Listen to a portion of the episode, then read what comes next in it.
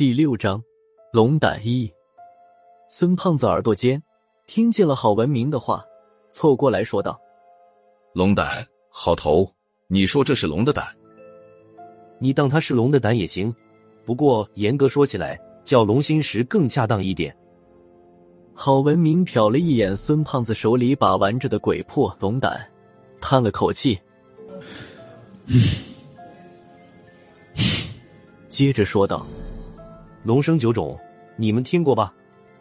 传说鬼魄就是其中一个龙种的心头石。孙胖子听得张大了嘴巴。不是我说，好头，龙种，你是开玩笑吧？郝文明白了他一眼，他已经不强求孙胖子能戒了，不是我说的口头禅，只是有时候要象征式的表示一下他的不满。郝文明狠声说道：“传说。”传说你懂吗？就像刚才你传说你们家耗子是十二生肖的老大一样。瞪了一眼孙胖子，他继续说道：“不过这段传说和你们家耗子的传说还是有区别的。在西兰是有文字记载的，记载上说，在几百年前的元朝时期，西兰国的海面上发现了一具叫不上名字的怪兽尸体。当时西兰正在闹饥荒，这具怪兽的尸体还没有腐烂。”又难得他的体积庞大，就拿他赈灾了。给怪兽开膛时，发现他心脏上面挂着一颗荔枝大小的石头。有人好事，把石头收藏了起来。过了一段时间，一名去西兰经商的中国商人听说了怪兽的事。根据亲历者对怪兽的描述，这名中国商人断定当地人吃的是龙种饕餮。西兰和中国的风俗不同，吃了一只外国的神兽也没什么大不了的。中国商人辗转找到收藏了从怪兽心脏上摘下石头的当地人，花了大价钱把这颗石头买了下来，还给石头起了个名字，叫做龙胆。都起名叫龙胆了，那鬼魄是怎么回事？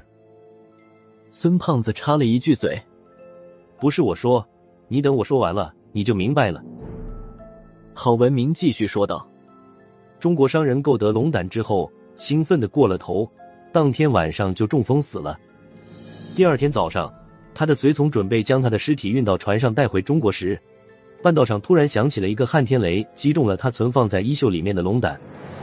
谁都没有想到，这名中国商人被撼天雷击中之后，竟然又活了过来。不过与此同时，那颗龙胆也被撼天雷劈成了四块。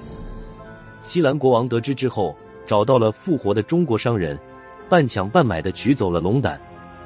可能是嫌龙胆的西兰话不好念，国王又给龙胆起了个西兰名字，叫做鬼魄。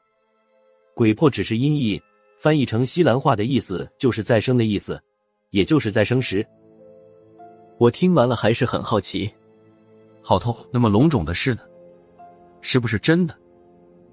郝文明还没有说话，萧和尚出声了：“我要是你们，还是先看看眼前的事吧。”我回头看了萧和尚一眼，只见他阴沉着脸，正一动不动看着甲板的方向。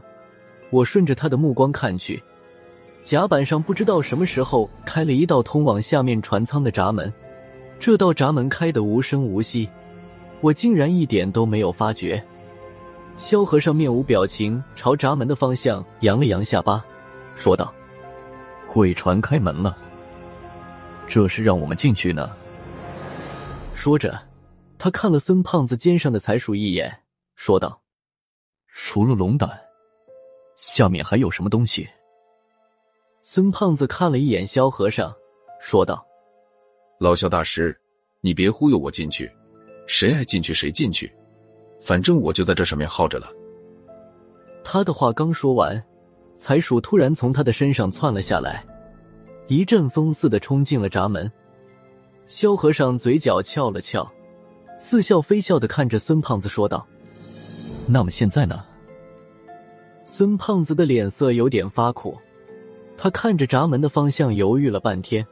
我还以为孙胖子是不舍得财鼠，正在犹豫要不要跟上去找他，没想到孙胖子一扭头，对萧和尚说道：“老萧大师，要不你下去看看？那什么？”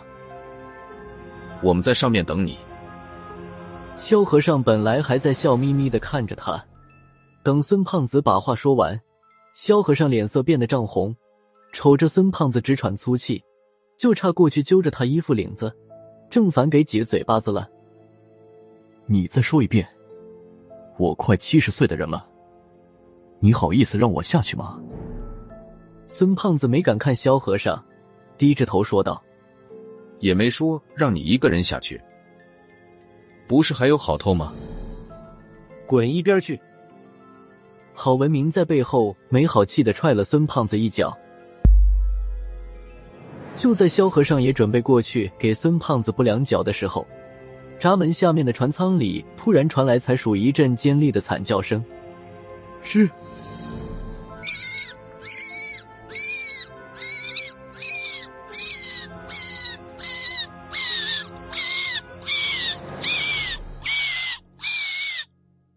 财叔好像被什么东西掐住了脖子，已经叫岔了气。我，孙胖子骂了一句，本来还嬉皮笑脸的他，表情顿时变得狰狞起来，一个箭步冲向闸门。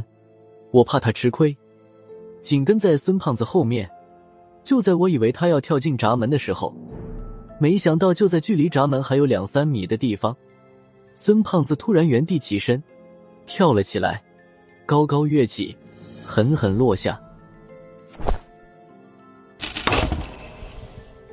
轰的一声，年深日久、腐朽不堪的木质甲板被孙胖子砸出来一个大洞，随后整个人掉落到下面的舱里。后面的我跟孙胖子跟得太紧，没料到他会突然来这一手，刹车不及，跟在孙胖子的后面也跌进了洞里。